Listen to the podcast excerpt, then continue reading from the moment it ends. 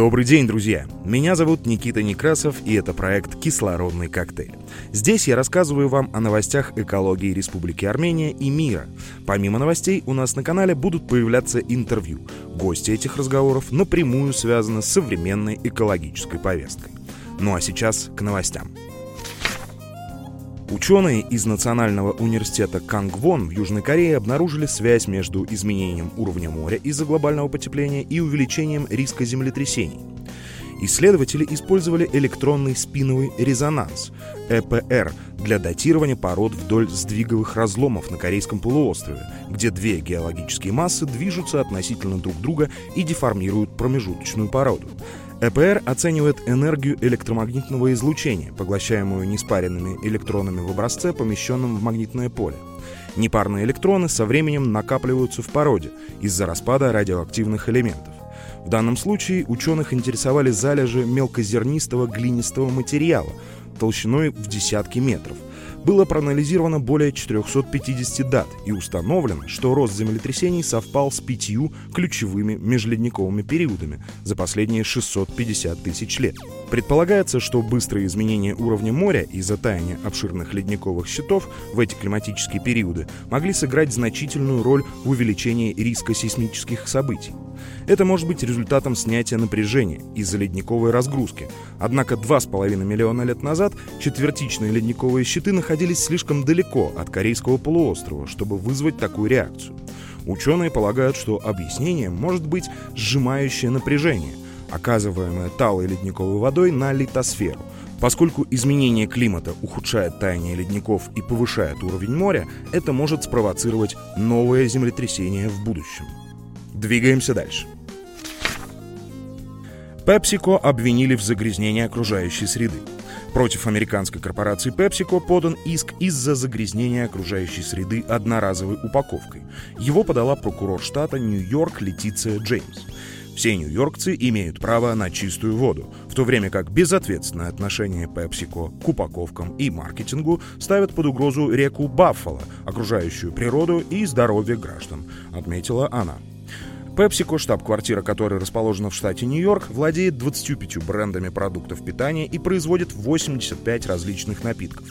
Большинство продукции компании выпускается в одноразовой пластиковой таре, и эта тара стала главной причиной загрязнения реки Баффало, которая протекает на западе штата.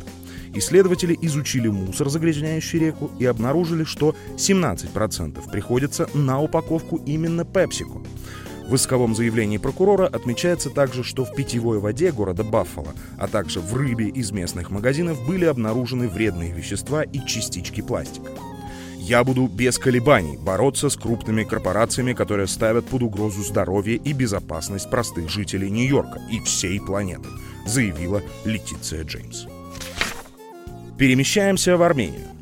100 тысяч мальков форели гегаркуни было выпущено в озеро Сиван в 2023 году. 16 ноября Фонд восстановления запасов Сиванского Ишхана и развития рыболовства выпустил в озеро Сиван очередную партию мальков, выращенных за счет государственных средств. 100 тысяч мальков Сиванского Ишхана Гигаркуни средней массой 3,9 грамма. Это означает, что они уже готовы к жизни в естественных условиях природно-охранном мероприятии приняли участие заместитель министра окружающей среды Арам Меймарян, заместитель губернатора Гигаркуника Ваан Зараян, представитель Национального парка Сиван, Министерства окружающей среды, администрации Гигаркуникской области, ЗАО «Сиванский Ишхан». По словам директора ЗАО «Сиванский Ишхан» Тиграна Варданяна, в 2023 году это второе подобное мероприятие, в результате которого всего в озеро Сиван было выпущено 230 тысяч мальков вида гигаркуни. Ну а сейчас, друзья, давайте настроимся на определенный лад. Внимание!